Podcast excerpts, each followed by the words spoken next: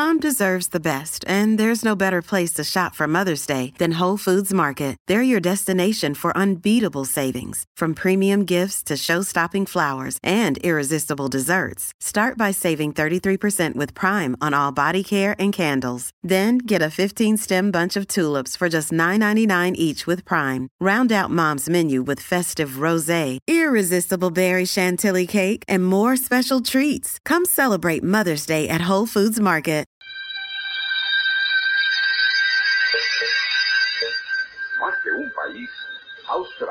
Es el continente de la inmensidad y lo desconocido.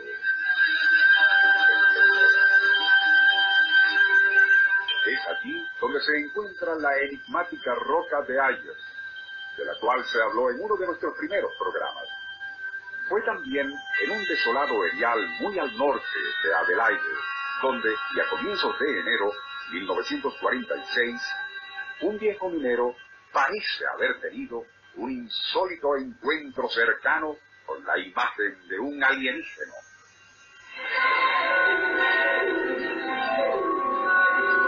Nuestro insólito universo.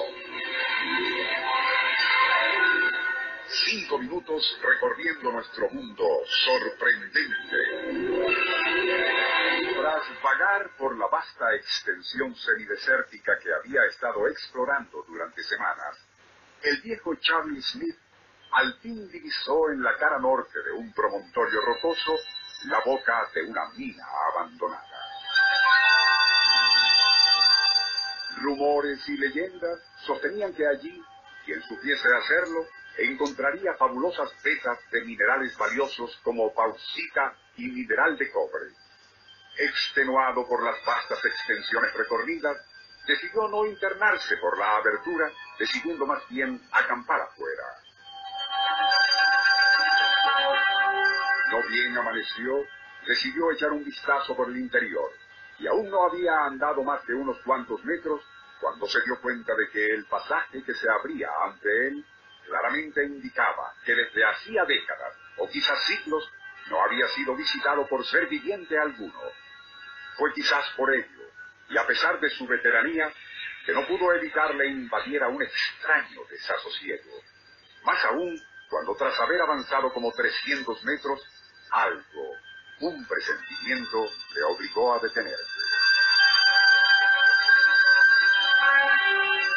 El silencio era absoluto, casi ultraterreno, y si bien al palpar las rugosas paredes laterales su instinto le indicó que allí podría existir una veta con mineral de cobre, aquello pasaría a un segundo plano al darse cuenta, por el tacto, que en la tosca superficie parecía haber una hendidura demasiado recta para ser una fisura natural. Acercando su lámpara de carburo lo más posible, constató que en efecto aquello que se extendía hasta el piso no era una simple grieta, sino parte de un rectángulo. Casi como una puerta muy estrecha, murmuró entre dientes, al tiempo que la sensación de extraño desasosiego que le había inquietado desde el comienzo se hizo más intensa. Recorriendo con los dedos el contorno de la hendidura, a fin de insertar allí la punta de su cuchillo, comprobó con asombro que el corte era tan uniformemente estrecho que la hoja no lograba penetrar allí. Aquel rectángulo parecía haber sido cortado con algún tipo de herramienta poco común, y comprendiendo que para abrirlo necesitaría su pico de acero, regresó a buscarlo en las afueras del túnel. Estaba seguro de que un rectángulo tan bien disimulado era sin duda el acceso a algún tipo de almacén o depósito donde siglos atrás se habían ocultado minerales muy valiosos. Ya pico en mano, daría inicio a un obsesivo intento por abrir al enigmático rectángulo, y que terminó siendo labor de toda una noche. Ya amanecía cuando súbita e inesperadamente la misteriosa compuerta giró sobre su eje, dejando al descubierto lo que parecía ser una oscura galería. Exhausto por el titánico esfuerzo, Charlie se dejó caer en el piso, pero con la satisfacción de haber descubierto, por afortunado azar, el escondite de fabulosas riquezas. lejos estaba de imaginar lo que allí se encontraría y que comentaremos en nuestro programa de mañana. Desierto australiano, año 1946. Exhausto tras haber trabajado toda la noche con su pico de minero, intentando abrir lo que parecía una puerta en la pared rocosa de la antigua mina que había localizado, el viejo Charlie Smith caería en profundo sueño.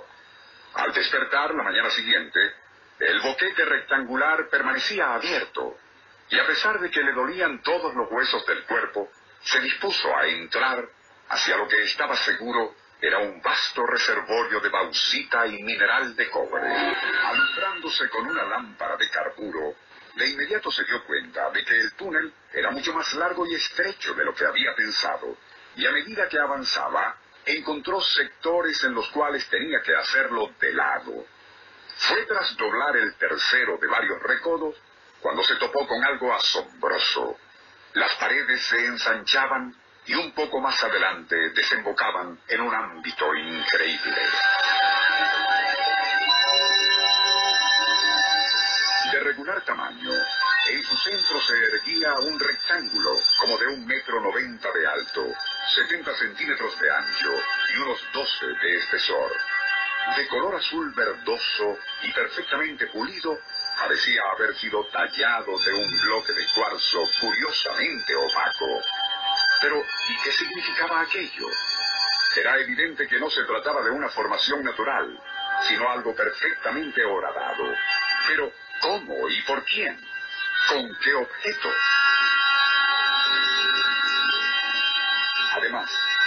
¿Cómo habían hecho para introducir en pasajes tan angostos los taladros y fresadoras necesarias para darle su acabado y luego erigirlo en pleno centro de una habitación, a su vez esculpida en la roca viva? Perplejo, Charlie caminó alrededor de aquello jamás visto en todos sus años de estar trabajando en túneles de minas muy remotas. Luego se sentó en el piso y a la luz cada vez más amarillenta de su lámpara de carburo, calculó que, por sí solo, le sería imposible desprender aquel rectángulo del piso, cargarlo por los estrechos pasajes y así llevárselo a través del desierto hasta Adelaide. Ya el brillo de su lámpara era casi mortecino cuando decidió salir de allí, pero antes no pudo resistir la tentación de pasar su mano por la superficie del pulido rectángulo. Mientras lo hacía, este comenzó a hacerse transparente, emitiendo una extraña fosforescencia.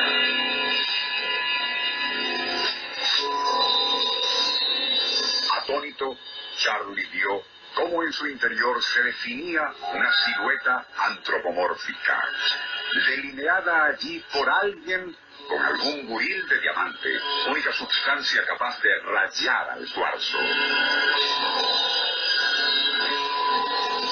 No resaltaban detalles anatómicos en esa figura humanoide, solo brazos, piernas separadas, cuello y cabeza circular desproporcionadamente grande. Un insólito conjunto de líneas que parecían flotar dentro de aquel bloque transparente. Luego su luminosidad comenzó a atenuarse y el minero, cuya lámpara ya se había apagado, aturdido por todo aquello, a tientas logró encontrar la salida. Cuando al fin llegó a Adelaide un mes después, sus confusos balbuceos sobre aquello que había visto y tocado en las profundidades de la mina eran tan absurdos que nadie le creyó. Aún así, y semanas más tarde, el asunto llegó a oídos del escritor australiano Martin Boyd, quien, por no dejar y tras impartir continuidad, así como algo de coherencia al relato, lo publicó, con las reservas del caso, en una revista local. Mucho después, en 1951, Gerald Kersh, autor británico de quien ya hemos hablado en este programa, tras leerlo, obtuvo permiso para incluirlo en uno de sus libros al que tituló Lecturas para una tarde lluviosa, advirtiendo que no podía dar fe de que fuese cierto, pero al mismo tiempo manifestaba que algo tan extraño como imaginativo fuese el invento de un anciano minero casi analfabeto que vagaba por las inmensas soledades del desierto australiano.